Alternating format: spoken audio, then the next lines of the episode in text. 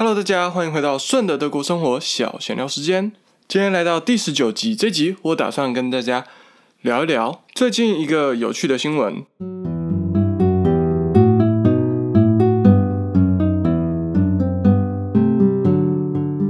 大概在二零二零年七月二十三号的时候，德国最高的法院判决确定了来自巴登福腾堡的 Rittersport 厂商拥有。独家贩卖正方形巧克力专利权，也就是说，你在德国如果把巧克力做成方形的进行贩卖，你就会被挤被告。那是谁想要卖方形的巧克力，然后被告？答案是一家叫 Mioka 的，应该说 Mioka 想要贩卖方形巧克力，但是发现这是有专利保护 r e t o r c h b o a r d 的，于是他们就对簿公堂。那 Mioka 它其实也有自己的特色，就是它的包装所有口味都是紫色的，一种淡淡的粉紫色。因为他们想要卖紫色的方形的巧克力，所以他们就被告了。那先讲讲为什么这个正方形的巧克力会变成一个特色，甚至被保护起来。那我们就要先说说 Rittersport 这家公司的历史。首先，在一九一二年的时候，两个创办人 Alfred Ritter 跟他的老婆 Clara Ritter 在斯图加特 Bad Cannstatt 开启了一家巧克力店。那这个时候也是刚刚。他们夫妻刚结婚的时候，大家都说成家立业。他们两个人的生意也随着他们的婚姻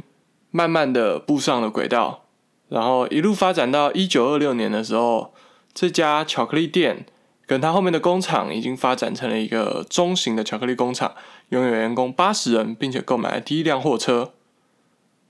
啊，过了短短的四年，他们就搬到了现在这个企业所在地 Valdenburg 这个地方。然后开一个更大的工厂，因为他们叫 Stuttgart b a k a n s t a 在那个时候就已经没有办法容纳一个这么大的巧克力工厂了。那到一九三二年的时候，他们开发了一个新的产品，像是那个时候已经有所谓运动夹克 （jacket） 这种衣服出来了。那为了要让大家可以把这种东西放到这种运动外套里面吃，所以它就叫做 Ritter Sport。Ritter 是他们的姓，Sport 就是一个运动化的意思，就是你可以带着做运动的时候需要热量的时候可以吃，所以不能像传统一样长方形的，你插进去一定会漏一节出来，或者你横放一定塞不进去，所以就把它做成正方形的，刚刚好适合口袋的大小。那接下来经过二战，二战的时候巧克力是管制物资，所以要一路到一九五零年，他们才重新再从战后开始继续生产巧克力。然后到一九七零年，他们推出了优格巧克力，获得了德国最佳巧克力大奖。然后一九七六年，他们发明了一个很特殊的包装，就是一般巧克力我们一般都是靠它上面的锯齿，然后用手撕嘛，或者是用剪刀把它剪开嘛，或者是铝箔包装，我们要把铝箔纸撕开嘛，是大家传统认知到巧克力，但他们用塑胶包装，而这个塑胶包装巧克力里面一块一块的，从最上面那一排。折下去，它就会自己打开来的巧克力包装，非常有创意，有没有？知道这边我们已经看到它两个创意，第一个是巧克力做成方形的，让你放口袋；第二个是这个包装。那接下来我们要谈谈他们在社会责任上面的琢磨。他们在一九九零年开始，他们发起了一些，就是有点像跟农民直接契作的概念。然后他们就可以在那边规划一个永续的咖啡的生产方式。然后他们还在，好比说尼加拉瓜那里，就是盖学校啊之类的。然后二零零八年开始采用有机的可可豆，现在他们也有一部分的产品是使用公平贸易的巧克力豆。甚至在上个学期，我们学校有办一个。世界粮食日的研讨会的活动的时候，他有出来讲说，他们公司有多少巧克力是来自于公平贸易的巧克力，这些应该是他们一个新的标榜。那这就是简单的历史一路发展到现在。然后在二零一二年的时候，他们庆祝了创厂百年的历史，所以他们现在也是一家超过百年的企业。然后啊，这个超过百年的企业呢，它现在在 v a l d e n b u r g 总部的旁边，它有两个展览馆，一个是美术的博物馆，这是 Ritter 家族自己喜欢的艺术收藏，虽然跟巧克力一点关系也没有，他们只是喜欢艺术而已。那另外一部分就是一个巧克力故事馆，我觉得其实有点像台湾那种观光工厂啊，就是里面会给你讲这个生产线的各个步骤，好比说可可豆是从哪里来的啊，等等，然后里面也有一些他们的实验室，他们会在里面小规模的制作一些口味，然后给大家试吃。那这个博物馆它也有给大家试吃生可可豆的经验，比较有趣的是因为这个生可可豆大家吃了以后觉得嗯好像还不错，好像可以发展成一个零食，所以现在他们也开始贩卖有调味的黑胡椒口味跟辣的口味的可可豆，给大家当零食吃。那 Ritter's Ball 巧克力。到现在大概有常态性有三十种口味，其中它有分不同的等级，有一种是比较纯的巧克力的等级，从五十几趴到八十一趴都有。然后这些巧克力的它会写什么尼加拉瓜、秘鲁等等不一样的产地，所以它除了浓度上的差异来讲，它也跟大家讲说这些巧克力是原料来自什么不一样的国家，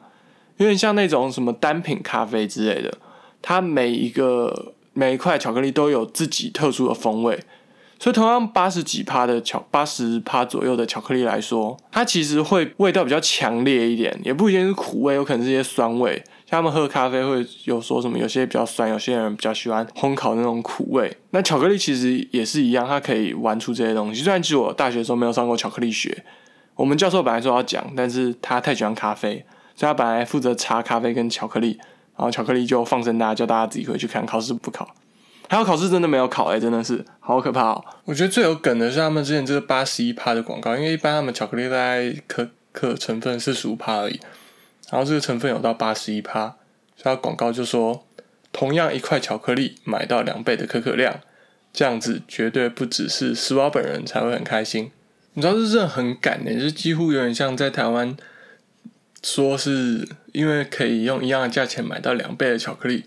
所以客家人会很开心一样。我们大家都知道客家人比较勤俭，比较精明、精打细算，但是这在台湾一定会被延上的吧？你知道，一定延上大延上啊！我那天在网络上看他们预计准备要推出大麻巧克力，但这个大麻加的是大麻的种子，所以不会嗨，要花跟叶子比较会嗨。顺便跟大家讲一下大麻的部分。你知道哦，大麻籽巧克力这种东西哦，其实我以前也看过，就是优格的时候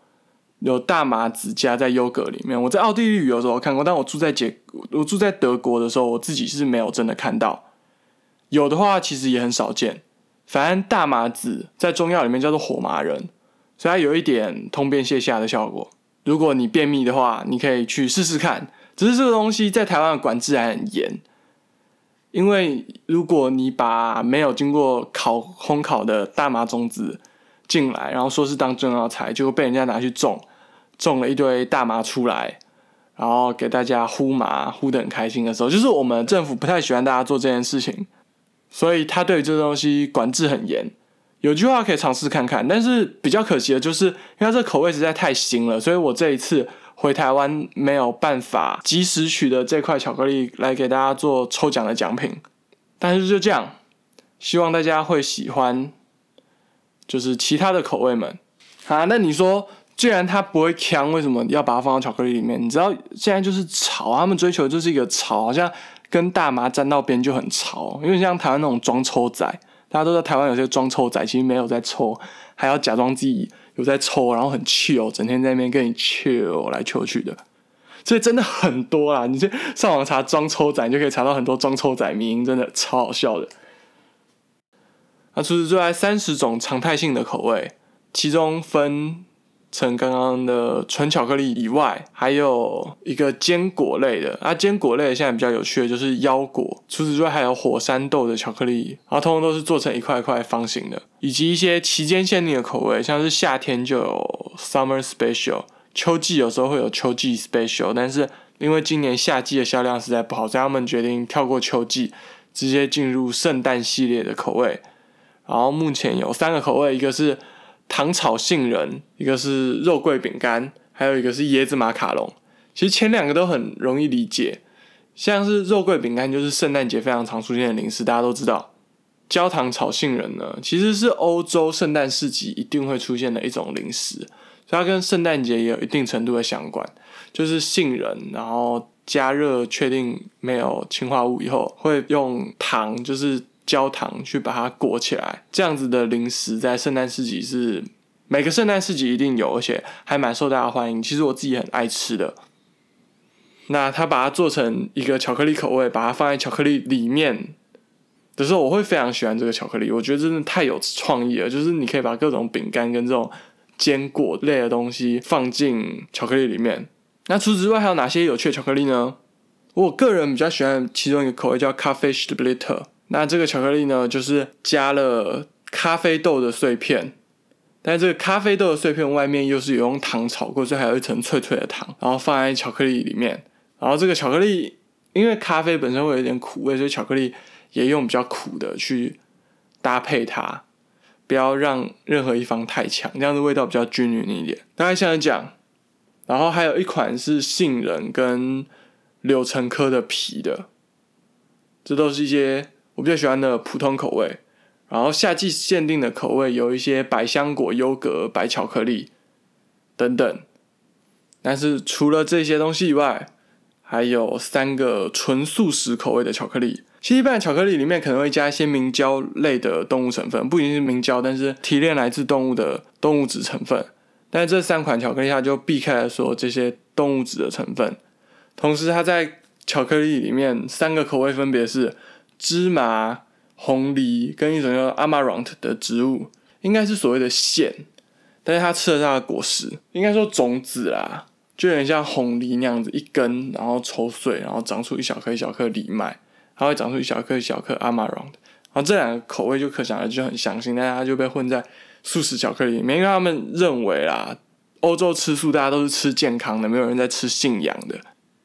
所以他们就用这种看起来很健康的东西，什么芝麻、藜麦啊这样子的东西来做素食口味。不然，这个素食口味巧克力是平常一般口味巧克力的两倍价钱，真不夸张。平常一个可能一点一八就买得到，然后这种东西可能要二点零九或一点九九才买得到这种素食口味巧克力。总之，我们看到这是一家充满不同创意的巧克力的口味。这些特殊的口味当中，他们做了很多的创意跟实验。他们怎么知道这些东西好不好吃？他们就会实验，然后给大家试吃。那这些实验试做的口味，绝大多数都不会真正的走到最后上市的那一步。那你会想说，我很想要吃这些试验口味怎么办？如果你今天来德国观光的话，自由行开车的话，你可以开车到他们 Valdenbuch 的巧克力专卖店。这里除了有比较特价买十条打七折，七折吧，可能是七折的巧克力之外，这边还有一些试验口味的巧克力，它试验口味巧克力，它会用一个特殊的包装，然后再把口味跟它的成分用一张贴纸贴在上面，不像其他款是印在包装上，它那个包装很漂亮，它是一个方格一个方格，然后里面有大概红色、蓝色、绿色等等不同的色块，就是大正方形里面有很多小正方形，这样子一个巧克力。那我吃过的。就是比较有趣的试验口味，好比说莱姆白巧克力啊，然后樱桃杏仁啊，香蕉 B 胖米米酥的，其实欧洲还蛮多人吃 B 胖的，你知道？虽然他们在街边不像台湾街边会有一个一个要爆爆米花的，然后整天在那边棒，然后要棒之前还会先跟你讲哦要棒喽，然后开始在那边比手势三二一棒，开始在倒数，没他们没有这种东西。他们这个米，他们膨发好像都是有专门的公司，把它做成一块一块的米饼，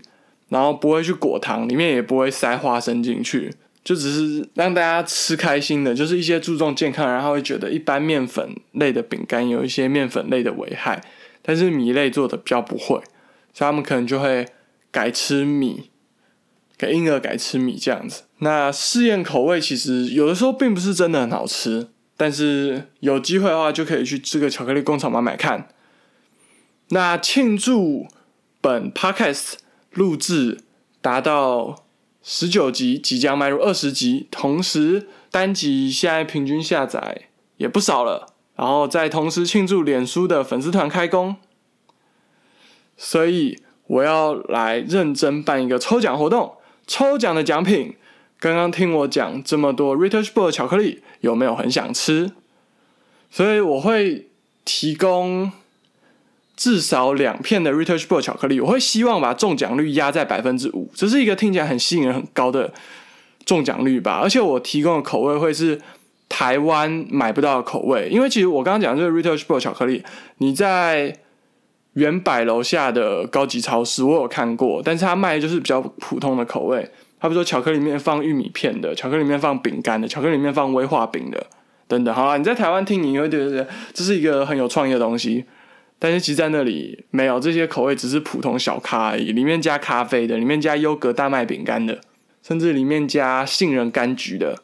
以及一些神秘的，可能你现在不吃就再也吃不到的试验口味等等，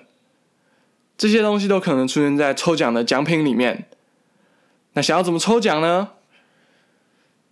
首先，IG 抽奖的部分在这里，你们要输入你们的通关密语数字。通关密语数字要怎么输？通关密语数字的部分就是你 IG 账号 ID 的长度，你 ID 有几个字元，就是你的通关数字是几，就是这样。那你就在留言的时候 tag 三个好朋友，你就在留言说 tag 三个好朋友，接下来打上。快点来听 Podcast，来抽 Retail Sport，这样子，因为 Retail Sport 巧克力它一块一块的，所以你有机会可以跟朋友分享，所以你可以 tag 你愿意跟他分享的朋友。最后面打完以后，来吃 Retail Sport，你打完以后呢，你就在后面打上你的神秘数字，所以每个人神秘数字都会不一样。然后这就是一个通关密语的部分，麻烦大家有听我 Podcast 不要破梗。你会说要怎么样把中奖率控制在大概百分之五的地方？所以如果发现中奖率偏离百分之五太远的时候，好比说有三十个人留言说要抽的时候，我可能就会再加码一块巧克力，这样子，大概每三十个人我就会再加码一块。如果六十个人留言的话，就有三块巧克力可以抽，让我们把这个中奖率维持在大概百分之五左右，非常的吸引人吧。那事不宜迟，快点！还没按赞我的 IG 去按赞，然后在我的抽奖贴文下面留言，准备来抽 r e t o u c h b o r d 巧克力喽！抽奖方法详见我的 IG 贴文，记条你的神秘数字。然后喜欢的话可以帮我订阅我的 Podcast，在 Apple Podcast、Spotify、Google Podcast、KKBox、First Story、Sound On。等平台都可以听到我们 Podcast，喜欢的话可以留下你的评价，不管是在 Apple Podcast 或者是 First Story 等等的平台，都可以留下你的评价。不喜欢的话也留个一星评价，然后告诉我哪里做的真的非常的烂，你很讨厌我这样子，你就做吧。然后最后祝你们中奖，谢谢大家，我们下周再见啦，拜拜。